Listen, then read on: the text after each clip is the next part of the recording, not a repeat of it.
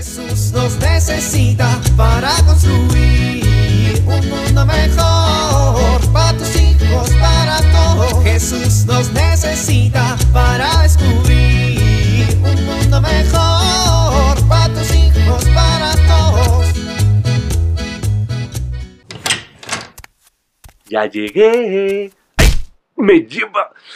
Respira, respira. Hoy me fue muy bien. ¡Ay! Me lleva la. Respira, respira. Familia, ah, están viendo la tele. ¿Por qué dejan tiradas sus cosas por todos lados? ¿Cuántas veces tengo que decirles que las cosas van en su lugar? Van en su lugar. Ah, no dicen nada. Claro, claro. Saben que tengo razón. Mamá y yo nos la pasamos recogiendo su tiradero. Ya estoy harto, harto. Me lleva la cagada.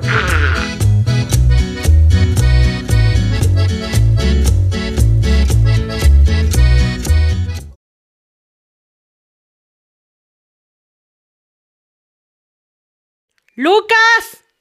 Lucas, con un carambas, ¿ya vienes? Voy. Ay, Lucas, ya se nos está haciendo tarde, apúrate. Es que no encuentro mi suéter. Si quieres, vete, yo aquí te espero. Ay, sí, ¿no? ¿Qué dijiste? Apúrate. Apúrate si no vas a ver. Es que no está mi suéter. Si subo y lo encuentro, ¿qué te hago? Ay, ya lo encontré. Ah, mira nomás, qué curioso, ¿no? Mamá, me duele la panza. ¿Y si mejor no voy? Lucas Pérez Martínez. Cuento a tres y llevo dos. No, ya, ya, ya, ya, ya, ya, ya estoy aquí. Vámonos ya. Mamá, no quiero ir. Ay, niño, apúrate. No, en serio. Es que no me siento motivado. Ah, mira nada más. El niño no está motivado. ¿Crees que encuentres la motivación si te digo que si no vas conmigo a la casa de tu tía Romina, te vas a quedar sin cenar todo el mes? Pues más o menos, ma. Eh, vámonos. Ah, mira, qué bueno que encontraste la motivación, mijito. Ay, ma. No, no, mira, mejor prefiero quedarme sin cenar. Lucas, lo voy a decir una sola vez. Ay, ma, es que la tía Romina es insoportable. Óyeme, chamaco. Tu tía siempre nos ayuda cuando necesitamos algo y siempre está al pendiente de nosotros. Lo menos que podemos hacer es visitarla y estar un rato con ella.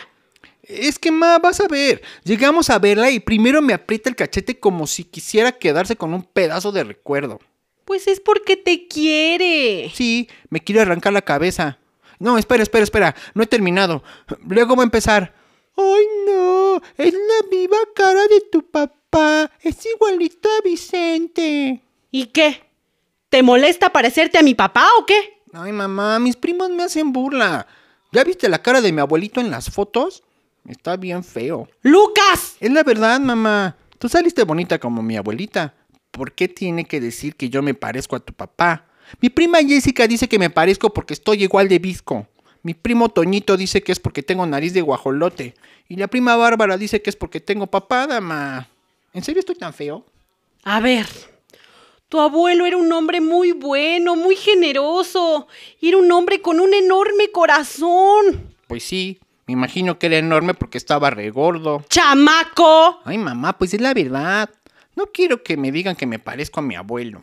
Mijo, ¿sabes que tu abuelo trabajó doble turno durante dos años para que pudieras tener una fiesta de cumpleaños cuando cumpliste tus cinco años? No, no lo sabía. ¿A dónde vas? Aquí nada más al cajón. Mira, mi papá se murió cuando tú eras bien chiquito, pero siempre fuiste su adoración. Todos los días preguntaba por ti, todas las semanas te mandaba ropita, todos sus amigos sabían cuánto te amaba. Y sabes que cuando te enfermaste, él no se despegaba ni un solo momento de tu cuna. Tu papá ya no sabía cómo correrlo, pero siempre estuvo aquí junto a ti. Mira, antes de morir, te dejó de regalo su crucecita de primera comunión para que tú la uses en la tuya. Ay, qué bonita. Tan bonita como el corazón de tu abuelito. Tú eres un niño muy bonito, tienes algunos rasgos de tu abuelito, pero eso no es lo que tu tía quiere decir. Cuando dice que te pareces a él es porque eres un niño tan noble y bueno como él, tan generoso, tan atento, siempre tan educado, tan servicial. Lo eres, ¿no? Pues sí, Porque tú me enseñaste a ser así y, y tú eres así. ¿Y de quién crees que lo aprendí? Mm, ¿De mi abuelito? Pues sí. Es un honor que te digan que te pareces a él y cuando tu tía dice eso, lo que está diciendo es que eres un niño con un corazón tan noble y tan bonito como el de tu abuelo. A ver, cuando en la iglesia el Padre te dice que somos imagen y semejanza de Dios, es porque te pareces a las imágenes que están colgadas en la iglesia. No, claro que no. Jesús tiene barbas y Dios Padre también. Es porque somos una imagen de Dios, ¿no? Somos semejantes a Él. Pues es lo mismo. Cuando tu tía dice que te pareces, es porque eres semejante a Él. Asemejarnos a Dios es una gracia, es un regalo que recibimos de su amor. Que te parezcas a tu abuelo es también un regalo. Bueno, tiene sentido. ¿Ya te motivaste? Mm, pues dos, dos, ¿eh? Eres buena hasta eso. ¡Vámonos ya! Jesús nos necesita para construir un mundo mejor para tus hijos, para todos.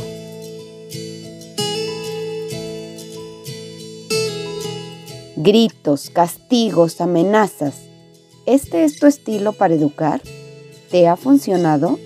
Quizá tu respuesta sea no. Exigir no significa regañar, gritar, amenazar. Exigir significa motivar a tus hijos a hacer las cosas bien. Esto supone informar adecuadamente lo que quieres que ellos logren. Pero además se requiere que des seguimiento a aquello que estás exigiendo. Esto ayudará a que los hijos cumplan con mayor facilidad las cosas.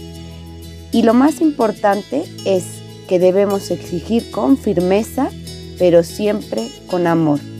Soy Pilar Velasco.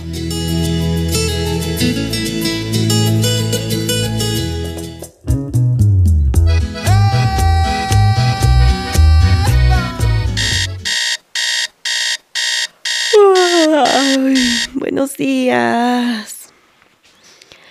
Gracias, Padre Dios, por crearnos a imagen y semejanza tuya. Permítenos vivir este gran regalo amando a quienes nos rodean, especialmente a los miembros de nuestra familia.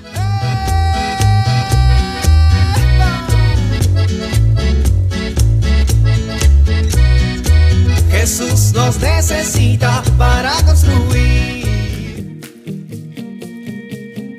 Vivir en familia. Esta semana procuremos reflejar en nuestra vida que somos imagen y semejanza de Dios. Que lo que pensemos, hagamos y vivamos sea un reflejo de lo que somos. Hagamos un compromiso familiar para experimentar el gran amor de Dios que nos crea a imagen suya.